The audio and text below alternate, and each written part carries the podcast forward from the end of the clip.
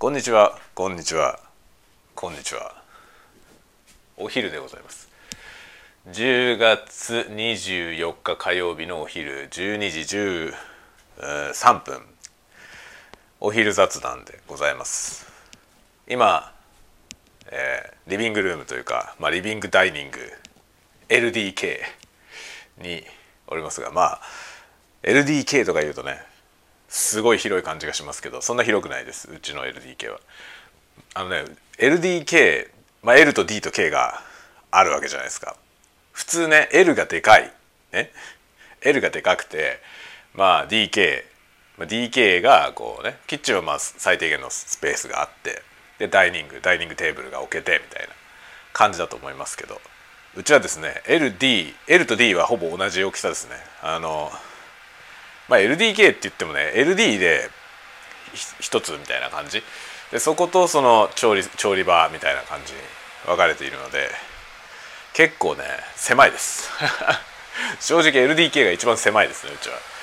で子供部屋の方が広いですね。子供部屋は広大な広大って言ってもそんな大きくないけどあの2人分が1つの部屋になってるというタイプです。でまあ2人とも男の子だからねあの2人で広く使えた方がいいんじゃないのっていうことで、えー、そのままにしてますね。まあ、これから子供たち大きくなったらねその間に仕切りをしてほしいって話になれば、まあ、パーテーション立てようかなと思ってますけどまあそんなことなんないんじゃないかなっていう気がしてますね。でまあそんな感じの今リビングルームなんですけどそんな広くないけどやっぱりあの吸音がされてないので物はねいろいろ置いてありますけどあのナチュラルリバーブが結構ありますね。これがねあの若干この聞きにくさに通じるかもしれません。で今僕が使っているのはラベリアマイク型。ラベリアマイクってまああれですね。いわゆるピンマイク。胸胸元にこうちょこっとつけるちっちゃいマイクですね。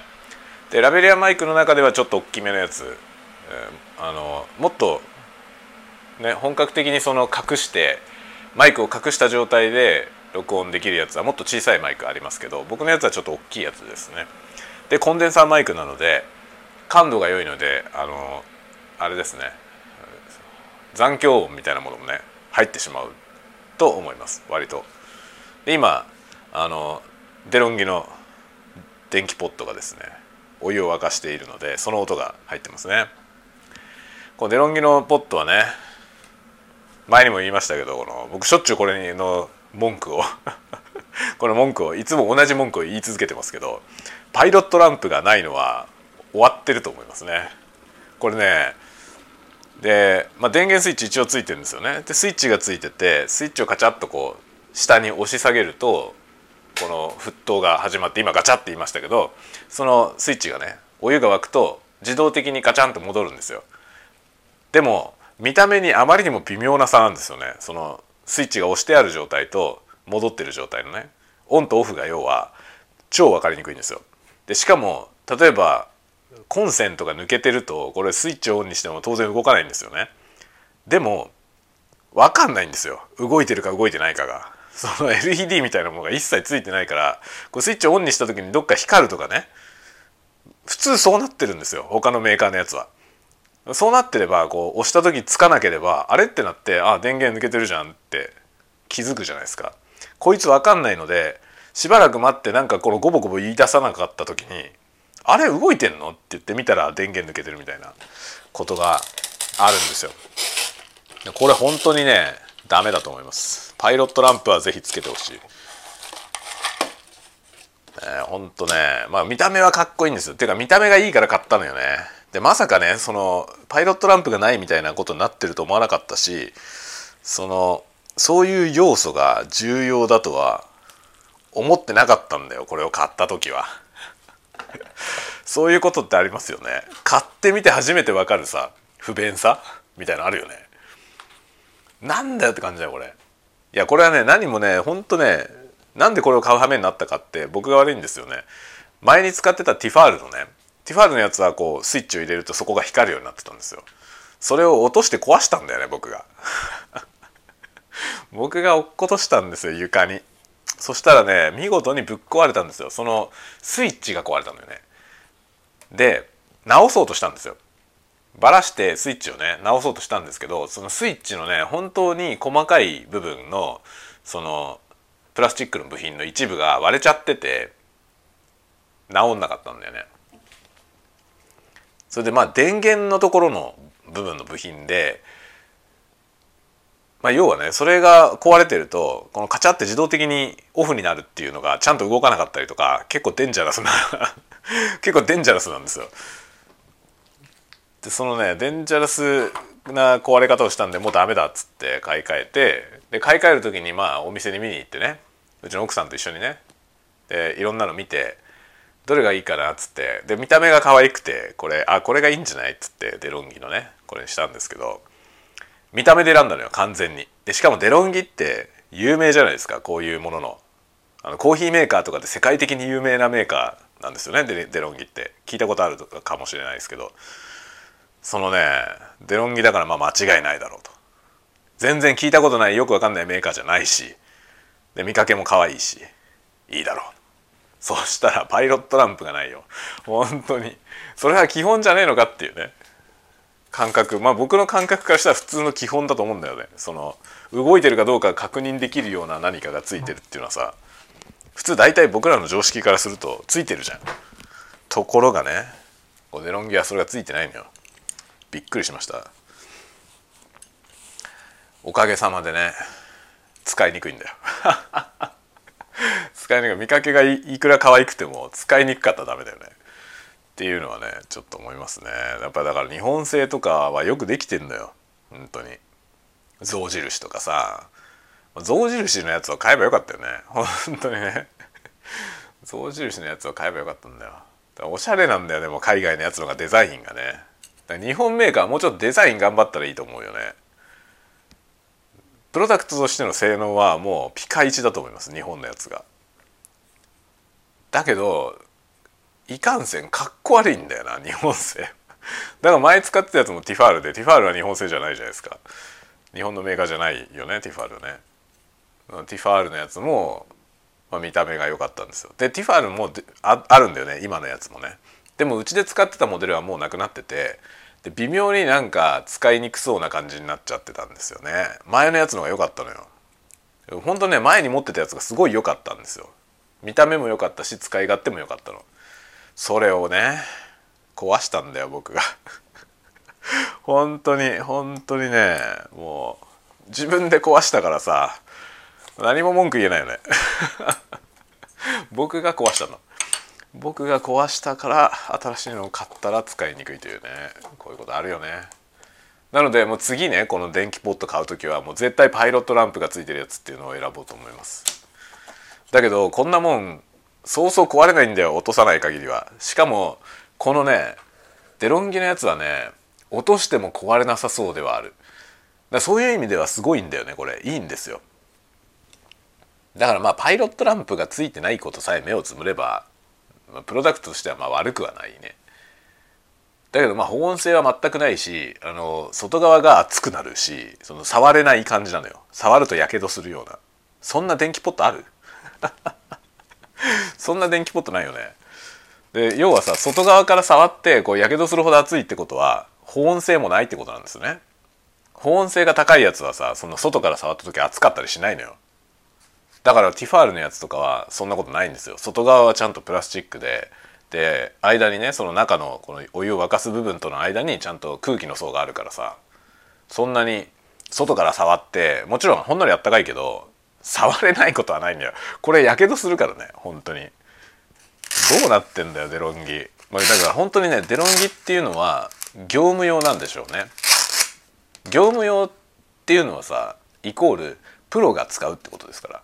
プロが使う。ね。プロはお湯を沸かしてそのお湯を沸かした機械をね手で触んないわけですよ。そんなことはしないんですよ。だからこれでいいんですよ。プロはねこの電源こんなもんの電源を抜かないんですよ。もう差しっぱなし。だからこれでいいんですよ。ってことなんだよ。業務用っていうのはさ質実合憲だけどつまりはプロみたいに使わない限り不便だよ。普通の人にとっては。何でもそうだと思いますね。プロ仕様のものっていうのはすごくものとしてはもちろんいいし信頼性は高いんですよね。プロのものだから。だけどプロが使うからね。使う手使い手にもプロフェッショナルを求めてくるんだよね。業務用のものは本当に。だから業務用はいいけどなんか何でも業務用を買えばいいのかっていうことではないね。その自分も試されてくるよっていうのは感じますね。でもね自分が試されても業務用の方がいいよ。本当に。信頼性がやっぱり信頼性の高いプロダクトがいいですよね。と僕は思う、まあ、これは本当にねあの価値観だから全然そうは思わねえっていう人はいっぱいいるだろうし。もうそれでいいと思いますけど。ただなんか自分なりにそのね自分の指針みたいなの持っといた方がいいと思うね。このこういうものを買う時にさ。自分は何にこだわって買うのかっていうそのねこだわりのポイントをちゃんとね定めておくといいね。っていうのはねなんか常々思います。なんかうまそうなもの。なんかうまそうなものないかな。今ね日清デカうまっていうラーメンを作ったんだよ。濃厚コクうま醤油って書いてある。それにこの豚骨辛味噌を入れるか迷うところだね。まあ入れなくていいか入れなくていいや。あんまりやりすぎとなんかねこの体にも悪いし。このね相当体に悪いものを昼飯にチョイスしておきながらそれを食べる段になって体のことを気にするというねこうポーズですよ。そういうポーズですよね。本当は気にしてないよ。うん。うん。本当だ。なんかコクうま確かにコクうまだなこれ。美味しいわ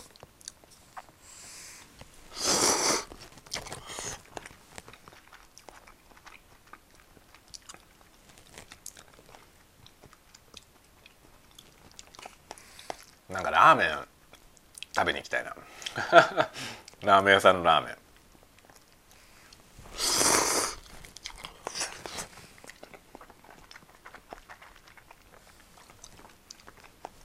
最近あんまりラーメン食べに行ってないんだね。あの大体ね僕は週に1回ぐらいはラーメン食べてるんですけど今週先々週ぐらいから今だから2週間ぐらいラーメン食べてないですね。2週間2週間空いただけで最近ラーメン食べてないなって思うようなのはやばいよねだいぶ。それラーメン食いすぎじゃねっていう感じですけど。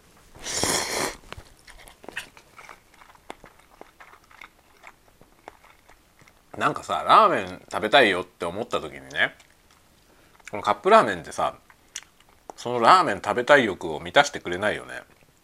そんなことないですか？だからラーメン食べたいなって思った時にカップラーメン食べてああラーメン食べれたって思う。僕全く思わないんだよね。これは僕の食べたいラーメンじゃないんだよね。違う違う食べ物だと思うんだよ。これ。ラーメンの二軍ですらないよね。これはなんかカップラーメンという食べ物であってラーメンの介護感じゃないと思うんだよな。全然違うものとして僕は食べてる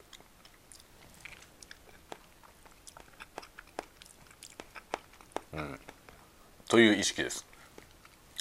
どうでもいいね。どうでもいい話だね。どうでもいい話だけどこのインスタント〇〇をさインスタント〇〇はその〇〇の廉価版廉価版というかなんだあの介護官として成立するか問題。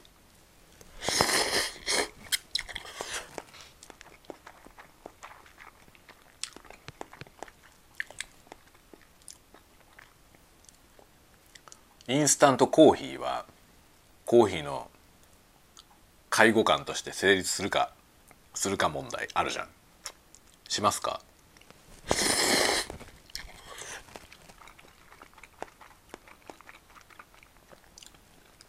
まあコーヒーはもっといろいろあってさコーヒーと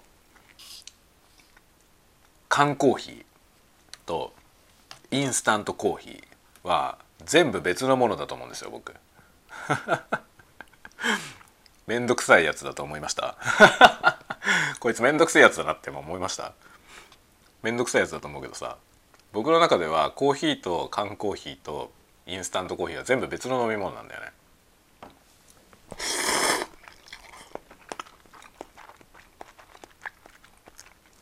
だからそのコーヒーの介護官として缶コーヒーがあるわけじゃないんですよ。缶コーヒーは缶コーヒー。でペットボトルのコーヒーは缶コーヒーの仲間僕の中では。入れ物が違うだけであれは同じカテゴリーの飲み物だと思うんですよね。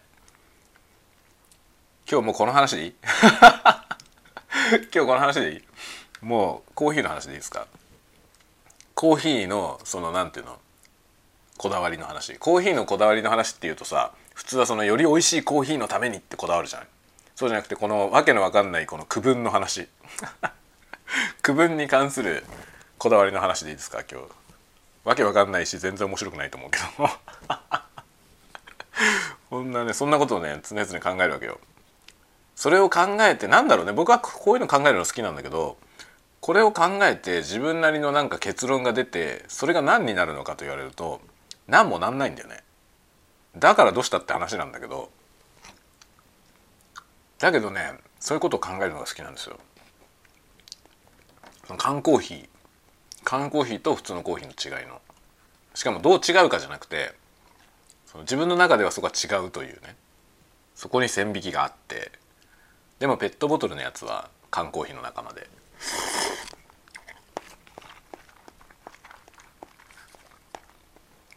缶コーヒーでもさそのブラックのやつでそのいろいろこだわってる缶コーヒーあるじゃないですか。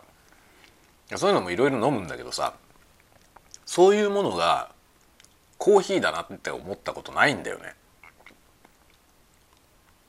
だからなんだろうねそのコーヒー屋さんでコーヒーとして飲むやつあるでしょ？とか自分で入れるコーヒーね。その入れるコーヒーをそのまま缶に詰めたものではないと思うんですよ。缶コーヒーって。もちろんそれそれはそうなんだけどさそんなことしたってすぐ傷んじゃうからね。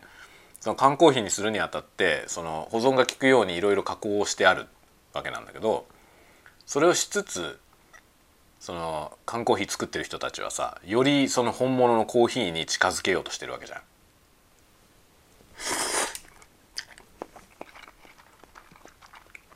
そうすごい努力をして多分商品開発が行われてると思うんですよね。すごい探求心で多分やってると思うよ。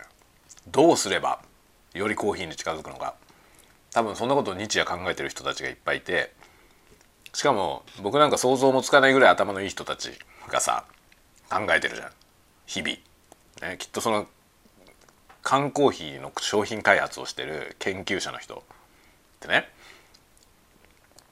相当すごい人たちだと思うのよ。その人たちが一生懸命考えてそれでもなんか超えられない壁があるよね。缶コーヒーがいくら美味しくなってもやっぱり缶コーヒーは缶コーヒーなんだ美味しい缶コーヒーなんだよね。ちょっと落ちるコーヒーにはならないんですよね。ちょっと落ちるコーヒーを目指してると思うんだけどさ缶コーヒーって違うんだよ美味しい缶コーヒーにしかなんないんだよどこまで行っても。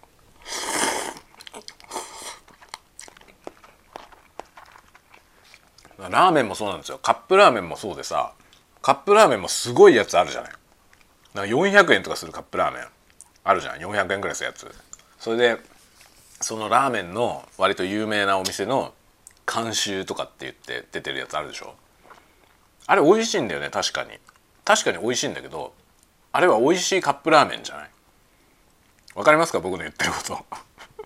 僕の言いたいことわかります？ラーメンじゃないってこと。ちょっと落ちるラーメンを目指してると思うのよ。カップラーメン作ってる人たちはね。より美味しいカップラーメンを作ろうとしてる人たちってそのリアルラーメンのよりはちょっと落ちるけどっていうものを目指してると思うんだよね。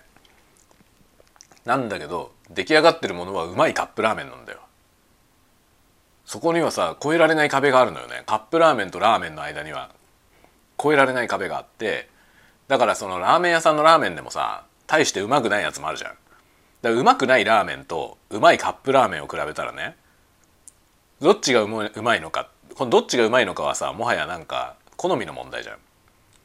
そうするとねそこは別にどっちがうまいっていうかうまいカップラーメンの方がうまいと思うのよ。まずいラーメンよりは。うまいじゃん。どう考えても。どう考えてもうまいよね。うまいカップラーメンの方がまずいラーメンよりうまいと思うんだよ。だけどどんなにうまいカップラーメンもやっぱりカップラーメンなんだよね。あくまで。カップラーメンの中でうまいんだよね。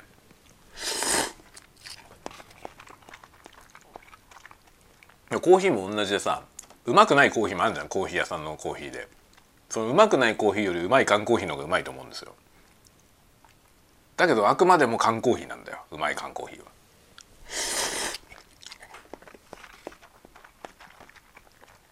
そんなことを思うわけよね。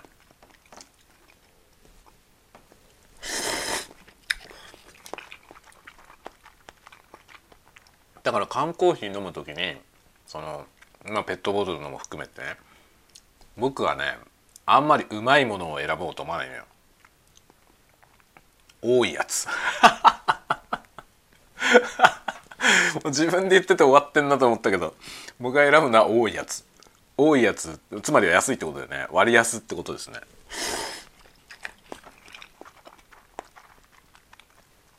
割安でいいんだよな。なぜならね僕はその缶コーヒーというものにうまさをあまり求めてないのよね。うまい缶コーヒーも飲んだことあるしあんまりうまくないコーヒーも飲んだことあるけどううまい缶コーヒーよりもうまくないコーヒーを飲みたいね。ここの場合はね。ラーメンの場合はさうまいうまいカップラーメンを食べたいけどうまくないラーメンよりは。だけどコーヒーはなぜか不思議とねうまい缶コーヒーよりもうまくないコーヒーのがいいな。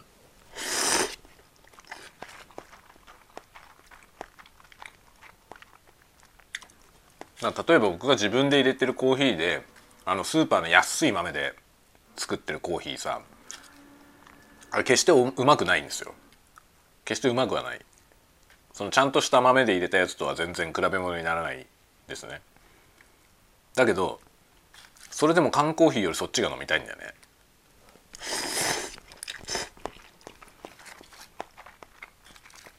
これは何なんだろうな。なんかそのどういう気分のあれかよく分かんないけどなんとなくそういうのがあって。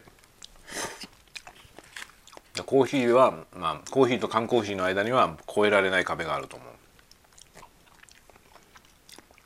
多分作ってる人たちもそれは分かってると思うんだよな。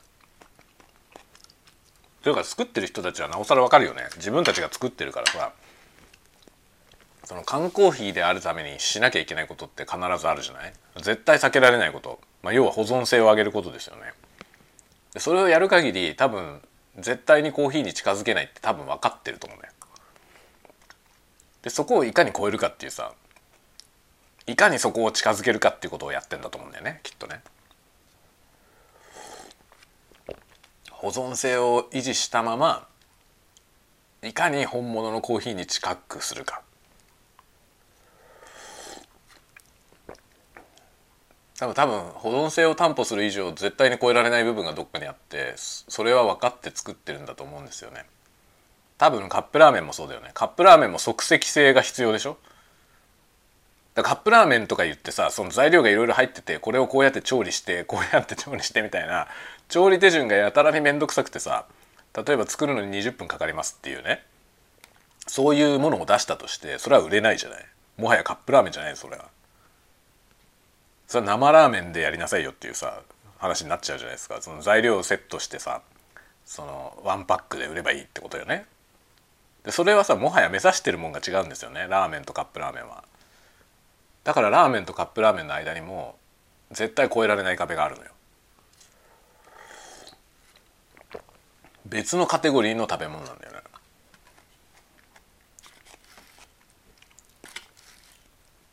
これがさレトルトカレーとかになってくるとさ境界が怪しくなんない？そんなことない？なんか僕はそういうことを考えるのが好きなんだよ。本当。なんでだろうって考えるのが。なんでだろうって考えるとレトルトカレーがなんかよりリアルカレーに近い気がするのはさレトルトカレーって基本的にご飯はさ普通のご飯だからだよね。カレーライスのライスとレトルトカレーをライスにかける時のライスは同じもんなんだよ基本的に。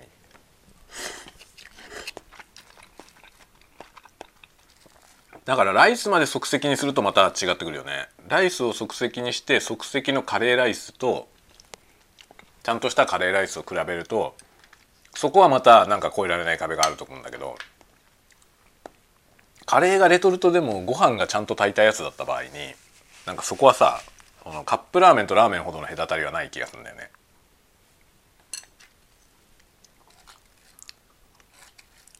すごい面白いと思わない？こんなことが面白いと思わない人もいるよね多分。僕はこういうのが面白いんだよな。その即席性の問題っていうのをさ常々考えるわけよ。そこへ行くとさ乾麺あるじゃない？日本の乾麺。そうめんとか冷麦とかうどんとか。あの辺の乾麺のやつってさ考え方としては結構カップラーメンに近いというかね。お湯で湯がいて戻すじゃないですか。でうどんとかはさ手打ちうどんとかだったら乾麺じゃないじゃない？乾燥保存してないからね。で今たった今手打ちで打ったうどんを茹でるのと乾麺のうどんを茹でるのってまあ、違うけどもちろん当然違うんだけどその間の差っていうのはさどうなんだろう。こんななんか越えられない壁っていう感じの差じゃない気がするんだよね。そもそもそうめんなんてそうめんの乾麺じゃないやつなんて食べたことないね。多分。どっか行けば食べれるのかな。手打ちうどんみたいにさ手打ちで作ったその麺をさそうめんの太さに切ってそうめん作ってくれるような店ってあるのかな？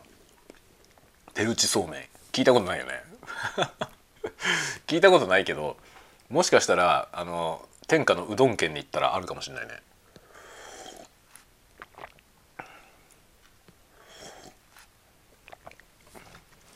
ところでそうめんと冷麦とうどんっていうのは同じ？雑な話になってきましたけどね急に。あれ同じものの太さが違うだけ？なのかな？僕そういう認識なんだけど。僕そういう認識なんだけど合ってますかこれ？なことによると製麺の系統の人からすげえ怒られそうだけどね。なんちゅう雑な発想なんだお前っつって怒られそうだけど。僕の中では太さが違うだけかなと思ってるんですけど、まあ、冷麦とそうめんとか。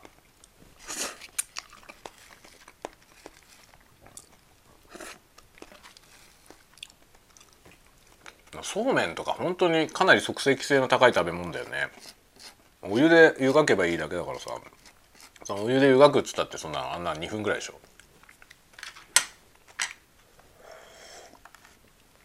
すごいあっという間にできるよねそうめん。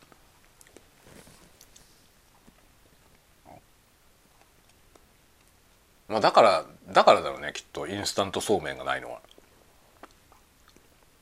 もともとインスタントな食べ物だから その食べるのにそんなに時間かかんないよね作るのに。でめんつゆさえあれば食べれるし。夏はもう大活躍でしたよそうめん。そうめんってすごいいっぱい食べれるよね。ものすごいたくさん食べて。でそれでもその時はお腹いっぱいなんだけどあっという間におお腹すくんだよね。全然腹持ちがしないっていうかさ。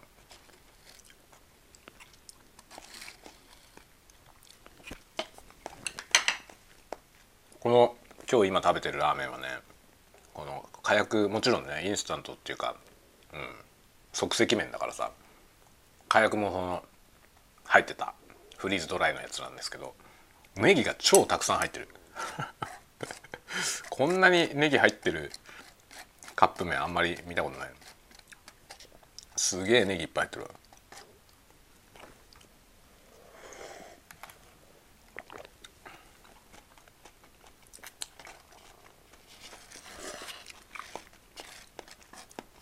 まあ今日はねそんな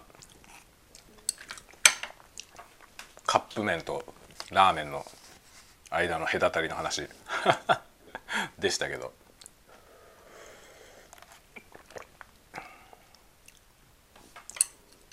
まあカップ麺はあくまでもカップ麺だよな。何が違うんだろう。まあ全部違うんだけど全然違うっていう感覚だけど。まあこれは多分距離が縮まることはないんだろうねきっと。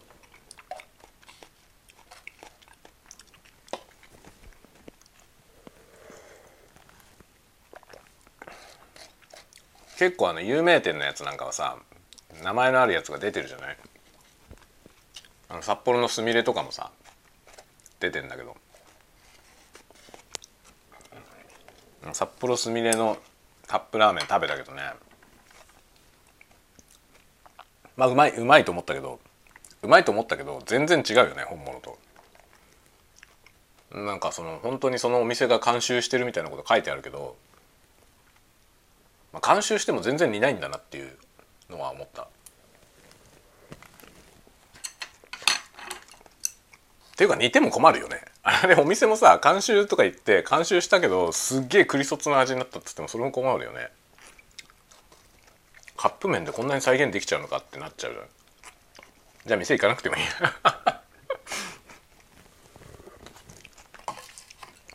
店行かなくてもいいじゃんってなるもんねならないかな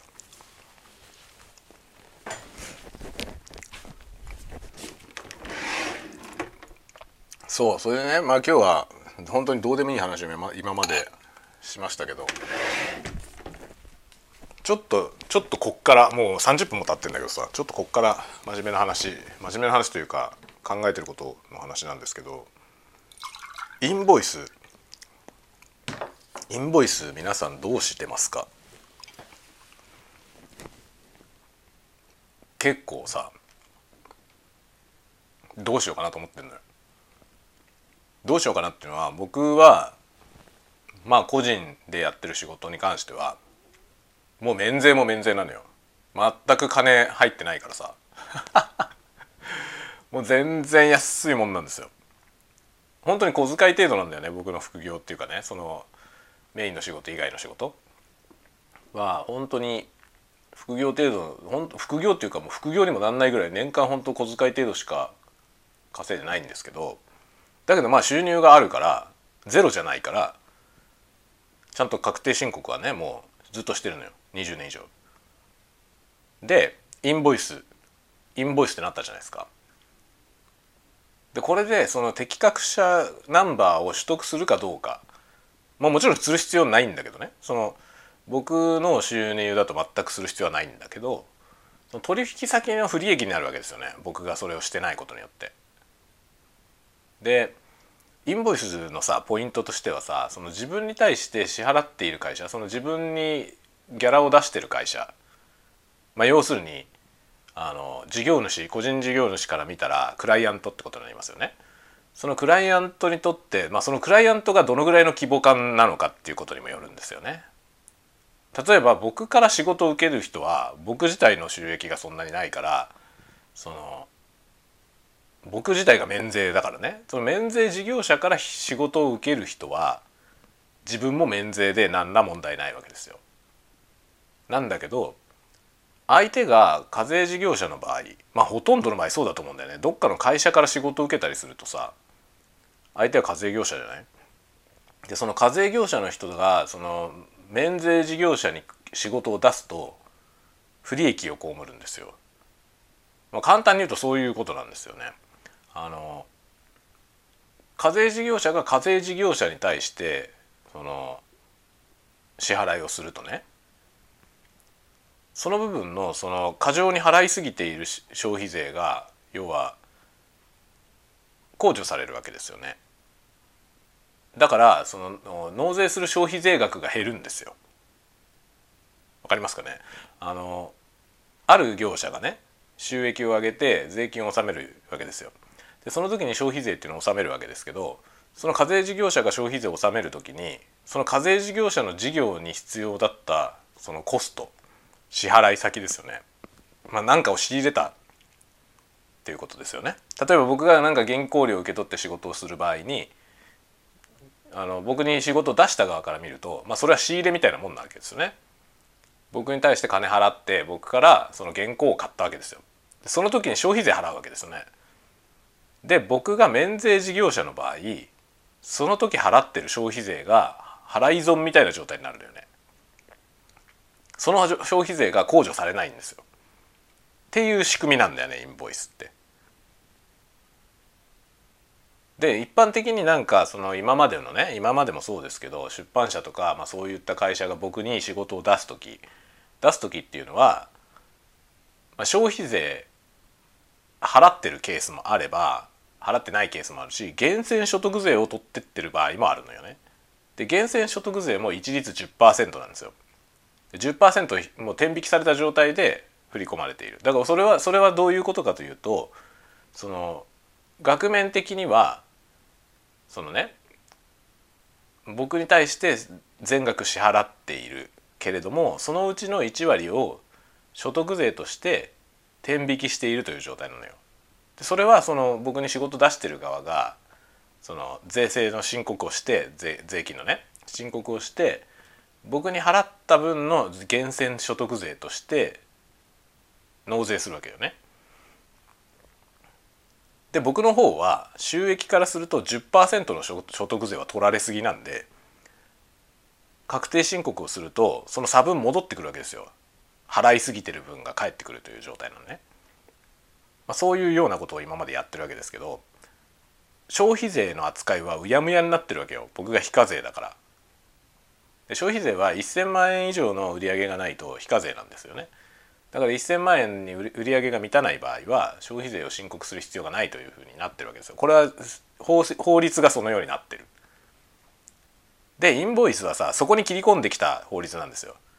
でインボイス制度っていうのはさなんかいろいろ問題視されてるのはまあ事務作業が多いことが一番の問題なんですけどそのインボイスをすることによってそのね非課税免税業者だった人に納税しろって言ってるわけじゃないのよ実は。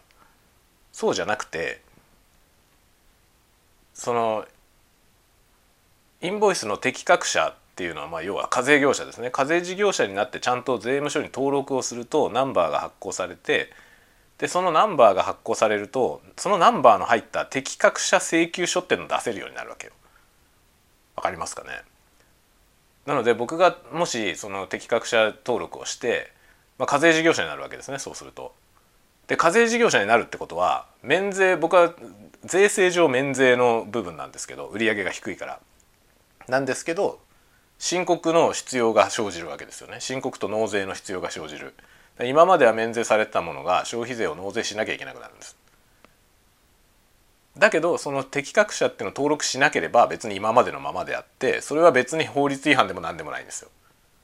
法律として正しいのその売り上げが足りないからそこにね基準値に満ちてないので払わなくていいですよってなってるわけ。だけど適格者番号っていうのを持ってないとその適格者請求書が出せないんですよ。そうするとその請求書で請求されてないものに対してその僕のクライアントが何か支払った場合ね、まあ、僕のギャラを支払った場合に僕に払った分の消費税が控除されないっていう仕組みで僕にはどっちでもいいんですよ僕は免税事業者であった方が有利なの。で適格者登録をすると免税事業者の売り上げしかないのに税金を申告してその納税をしなきゃいけなくなるんですね。でその手続きも大変だし面倒くさいし税金を今まで払わなくてよかった税金を払わなきゃいけなくなるから、まあ、僕の負担は増えるわけ。なんだけど僕がそれをしなかった場合免税事業者のままで居続けた場合僕に対して仕事出してる側が税金を控除されない状態になるのでその人たちの税金が多くなんですよ。本当は控除されて減額されるべきところが減額されませんっていう状態になる。でこっから先なんですよね問題は。じゃあどうするのかってことなの。じゃあどうするのかなんだけどその適格者登録をした方がいいのかどうかっていうのは実はクライアントとの相談によるよね。普段僕に対して仕事を発注してる人たちがどうなのかってこと。その僕に対してそのなんていうの？僕からの請求書が要は免税事業者からの請求書になると僕に対して支払ってるその消費税が控除されないわけだよね。で控除されなくてもいいからこの人に仕事を出す要するに自分らの負担が増えるけども仕事を出すのか控除されないから控除されてる人に出そうとなるのかここなんだよね問題は。で個人事業主が考えるべきはさその自分の一番のお得意のクライアントがどう思ってるかってことですね。だいいよって俺たちが負担するからそのままでいいよって言うんであればねその発注元がそう言うんであればあありがたく甘えておけばいいわけですよね。そしたら面倒くさいことはないインボイスのねあれ登録しなくていいしなくていいから今までと何も変わりませんね。税金の申告はしますしますよもちろん。それはしなきゃいけないから今まで通りなんですよ。普通の確定申告をすればいいのね。なんだけどで消費税はもちろん免税だから消費税は納税する必要がないということです。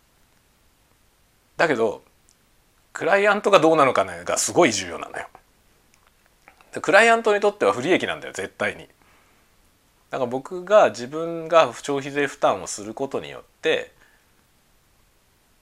まあ、税金はね今までなかった税金が増えることになりますけども適格者番号を取ることによって僕に対して仕事出してる人たちがその分を控除できるっていうことになるとそれは大きいメリットなんだよね。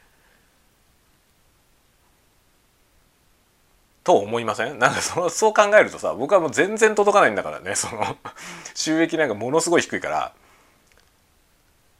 当分ほんとねなんかこれこの調子でやっててももしかしたら一生課税事業者にならないかもしれないですよ金額だけで見たら。だけど僕がその少ない金額の中からその消費税を納税することによって他のクライアントのその税税金のね控除が受けられるみたいなことになると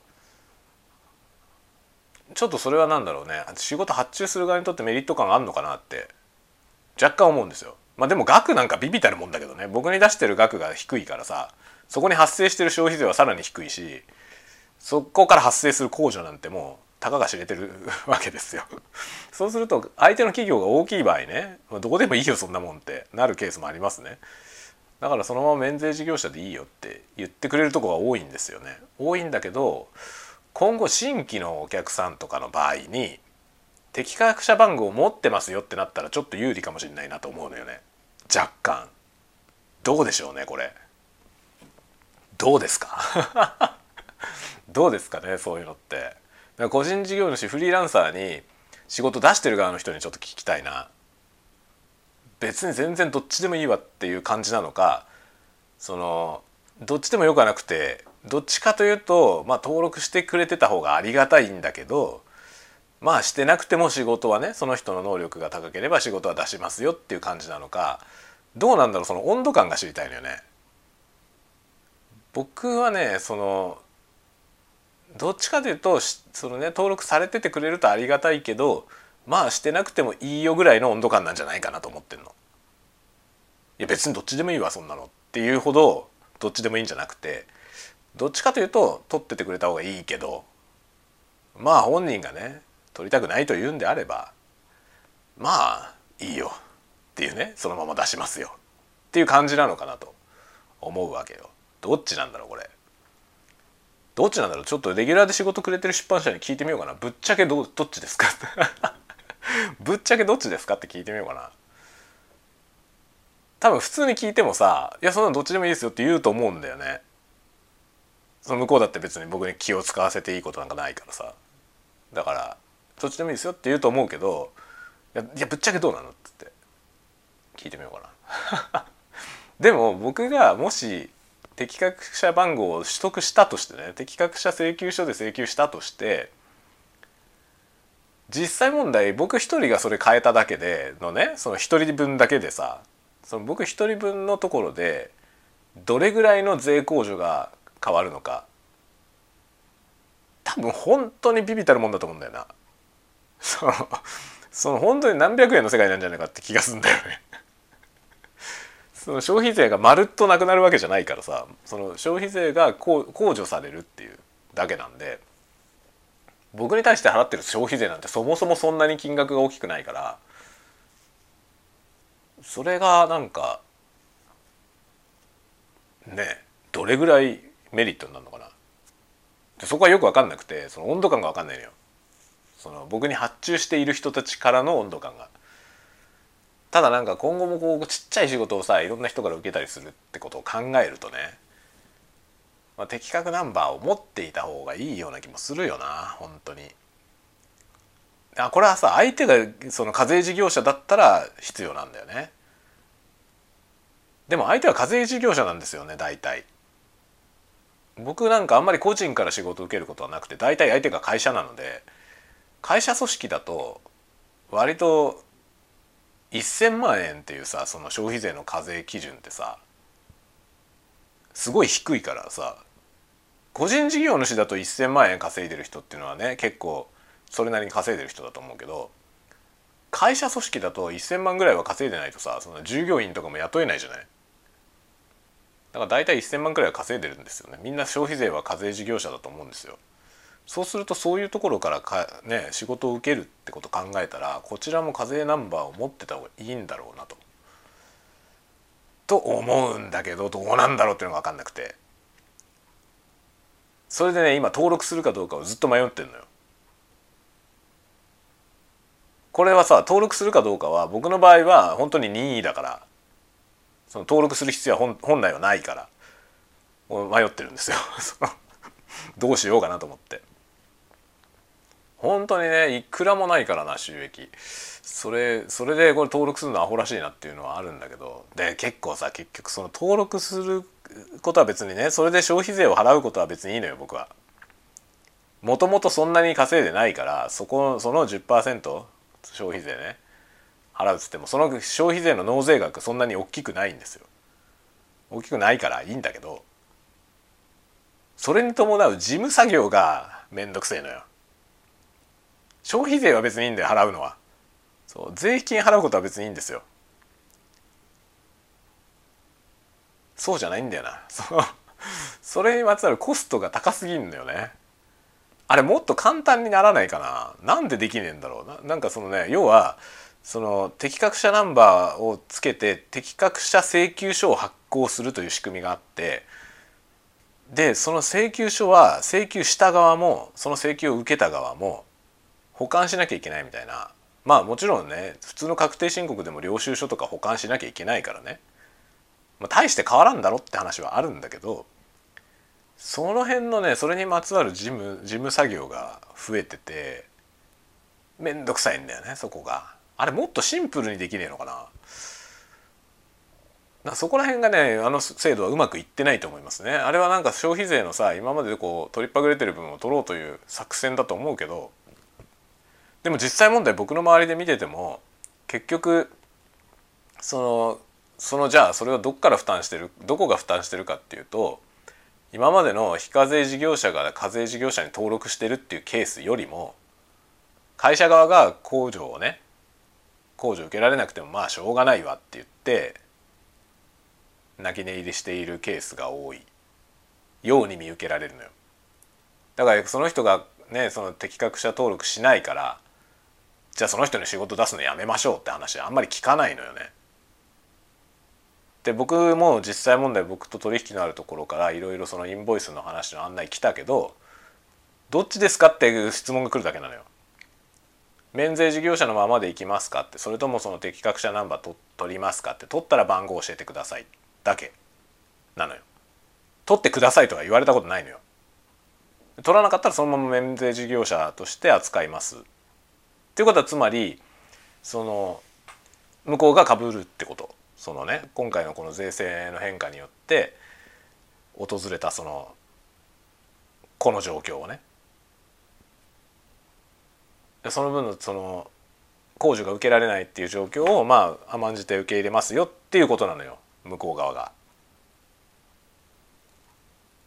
これでいいのかな？その国としてはこれはなんかプラスになってんのかな？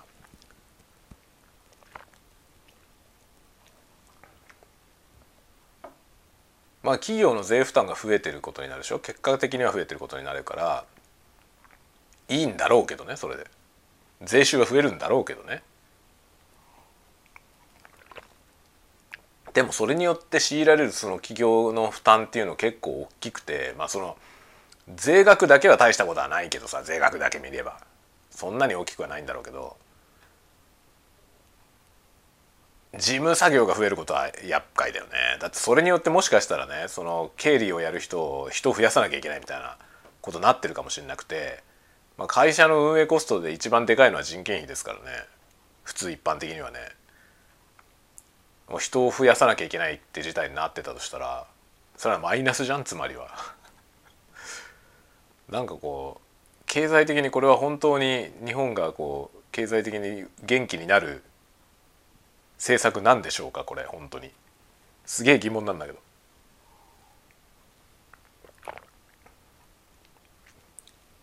で挙句になんか減税の話も最近出てきて何してんのって感じだよね。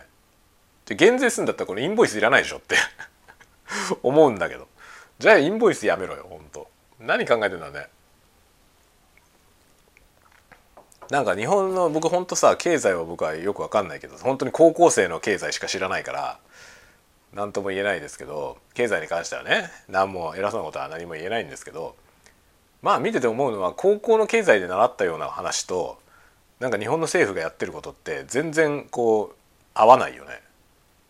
不景気の時はこうするみたいなのあるじゃないですか。そういうの高校でやるじゃない経済ね経済政策で。そのこういうこういう状況の時はこうする。こうしないとまあなんかそのデフレになるとかさインフレになるとかあるじゃないですか。そういうのをテストでやった覚えがあるのよ。だけどその景気が悪い時に増税するとかわけわかんないじゃん。それはなんか僕が習った経済と違うなって感じなのよね。だからよくわかんないんですよね。そのどこに向かってんのか。どうしたいのか全く分かりませんよね。それでなんかその税税金ねいっぱい税金取らないと足りないっつってじゃあどういうとこに金使ってんのかと思ったら全く意味わかんないとこに金投げててよくわかんないよね。それで円安はひどいことになってるし。円安は本当にひどいことになってるよね。日本円何何今もうめちゃくちゃ弱いよね日本。なんかこの間ねその僕の知り合いで海外に行った人がね海外でビール飲んだら2,000円だったっつってたよ1本。1杯1本じゃない1杯。ジョッキ1杯2,000円だったっ日本こんなに弱くていいんですか円。このさなんかこの為替市場でこんなに円が弱いっていう状態をさこう黙認してる状態じゃない今。なんとかしろよって思うよね本当に。だから経済の専門家今何をしてんだろうね本当に。なんでこんなことになってんのにこの状況が改善しないんでしょうか。どうしようもないよね。いやマジでこんなことしてたら本当に国のなんか元気なんか戻ってこないよね。そう思いますね。だから要は今海外から物を買うのが高いわけでしょ？そうするとさその向こうから物買って、まあ、材料を買って生産しているその国内のものみたいなものって利益が出なくなるよね。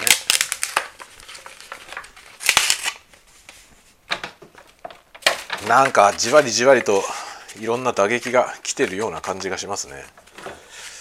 景気の悪い話ばっかりで辛いところですけれどもまあ僕がごときが何を言ってもしょうがないんで何とも言えないですけどね。まあでもちょっとねインボイスに関してはどうするか考えたいなと思っているとこです。ちょっと今いろんなところいろんな会社さんとね直近でなんか請求書を出さなきゃいけないとケースが出てきててその相手さんにも僕適格者ナンバーまだ取ってないんですけどいいっすかっていうのをさっきメールで投げたとこです。ちょっとその辺ねレスポンスを聞きつつどうするか考えていかなきゃなと思ってるとこです。というわけでだらだらと。だらだらと。前半はわけのわかんない話をして後半は、えー、インボイスの話で、えー、終わりました。ということでまたまたまた次回のたわごとでお待ちしております。またね